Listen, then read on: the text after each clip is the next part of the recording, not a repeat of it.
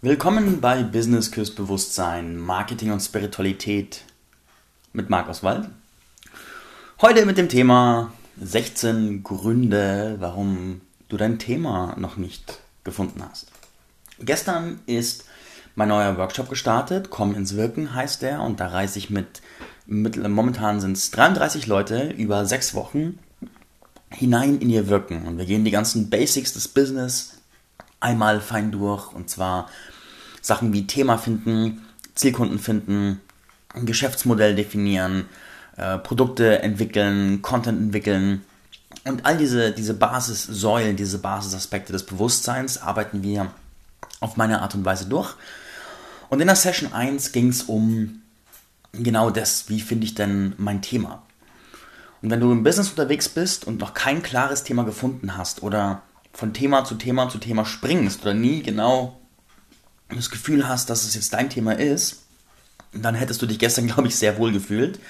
Und wir haben einfach mal gesammelt. Wir haben gesammelt, was sind die Probleme, die die Menschen davon abhält, ihre Themenheimat zu finden. Und ich mag dir die Liste einfach einmal vorlesen und mag dich einladen, lass es mal auf dich wirken, lass es mal mit dir einfach in Resonanz gehen und guck, wo kannst du dich selbst finden. Und zwar, erster Punkt, ich traue mich mein Thema nicht. Zweiter Punkt, mein Thema ist zu krass für die Welt. Das überfordert die Menschen. Drittens, ich habe Angst, was zu verpassen, wenn ich mich festlege. Ich könnte ja etwas, an etwas vorbeilaufen. Viertens, ich habe so viele Fähigkeiten und weiß nicht, womit ich gehen soll. Kommt dir das bekannt vor? Scannerpersönlichkeit? Fünftens, ich kann mein Thema nicht auf den Punkt bringen. Also ich spüre es irgendwie und in mir drin ist es schon klar, aber ich kann es nicht benennen. Sechstens, was, wenn mein Thema nicht das perfekte Thema ist? Ähnlich wie siebtens, was, wenn mein Thema nicht meine Berufung ist? Achtens, was, wenn ich mein Thema nicht verkörpere, beziehungsweise noch nicht gemeistert habe? Ich bin so gefühlt auf dem Weg und will eigentlich erst rausgehen, wenn ich das Ganze wie ein Meister gelöst habe. Neuntens, nach einiger Zeit verfliegt das Brennen und dann habe ich keinen Bock mehr auf mein Thema. Zehntens. Ich kann vieles halb und nichts richtig. Also was soll ich tun? Elftens. Ich bin in keinem Thema gut genug. Hm. Zwölftens. Wenn ich mich festlege, dann müsste ich die ewige Suche aufgeben. Das nenne ich auch die Sucht nach der ewigen Suche, weil es Suchen so Spaß macht und immer Themen lösen und rumstreunern und Prozesse schieben. Und es kann so Spaß machen, dass man vielleicht keinen Bock mehr hat, umzusetzen. 13. Aber ich muss doch noch Themen lösen, bevor ich mein Thema entscheiden kann. Auch ein ganz spannendes Ding in unserer Szene. Viertens, äh, 14. Wenn ich mich festlege, dann habe ich einen Erwartungsdruck. Weil dass ich mich festlege bedeutet, Punkt, Punkt, Punkt. Und das muss ich erfüllen und das fühlt sich so schwer an, dass ich mich besser nicht festlege. Äh, 15. Wie kann ich sicher sein, dass ich dieses Problem überhaupt lösen kann? Also wie kann ich dann mm, das Selbstvertrauen entwickeln, zu sagen, das ist mein Thema und ich kann die damit kommenden Probleme lösen? Und 16. Das Thema interessiert doch niemanden. Da bin ich doch allein auf weiter Flur und kein juckt es und was soll ich denn damit tun? Kommen dir diese 16 Punkte irgendwie bekannt vor? Kannst du dich selbst darin finden? Also gehst du da in Resonanz. Und es ist ganz spannend, weil du kannst nämlich die geilsten Herangehensweisen lernen, wie du ein Thema findest. Wenn du solche Blockstrukturen in dir trägst und die nicht bearbeitet sind, dann wird der beste Inhalt auf wüstenhaften Nährboden stoßen. Das ist, als würdest du fruchtbare Samen in eine Wüste einpflanzen. Die können einfach nicht aufgehen. Und deine Grundstrukturen, deine Glaubenssätze und inneren Systeme und Programmierungen sind der Nährboden, auf dem dann jede weitere Business-Technik ufert und auch wächst und blüht.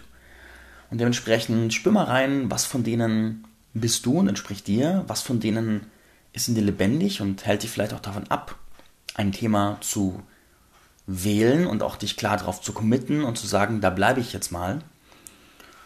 Und dann kannst du vielleicht auch direkt damit im Prozess gehen. Entweder mit deiner eigenen Glaubenssatzmethode oder du suchst einen Coach oder du teilst öffentlich, dass es dich belastet und wer dir helfen kann. Und ich will dir ein paar Impulse noch mitgeben, zum Thema Thema finden, weil wo ich, ich war ja jahrelang unterwegs als Pleitecoach und habe kein festes Thema gehabt und bin gesprungen von Flirten auf NLP, auf Hypnose, auf Ziele, auf Körperheilung, auf dieses, auf jenes, auf solches und bin nirgendwo stehen geblieben und habe mich dann gewundert, warum ich kein nachhaltig erfolgreiches Business aufbaue. Und dieser Effekt, dass du wirklich groß wirst und dass du auch gekannt wirst und dass du verbunden wirst mit dem Thema und dass du immer mehr Empfehlungen bekommst und dass du auf Kongressen eingeladen wirst, in Podcasts eingeladen wirst und du einfach eine Nummer in deinem Bereich wirst, das passiert nur, wenn du auf einem Thema stabil bist. Wenn du nämlich alle drei Monate Thema wechselst, dann entsteht dieser Wiedererkennungseffekt überhaupt nicht und du entwickelst auch nicht die Expertise in dem Thema. Und das ist auch ein ganz spannender Satz. Viele Coaches lernen eine Methode und lernen, dass sie mit der Methode auch alles machen können und sagen dann, naja, ich kann ja alles machen mit der Methode.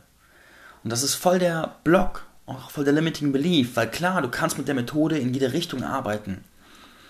Aber da gibt es noch so viel mehr Tiefe. Eine Tiefe im Verstehen deiner Kunden.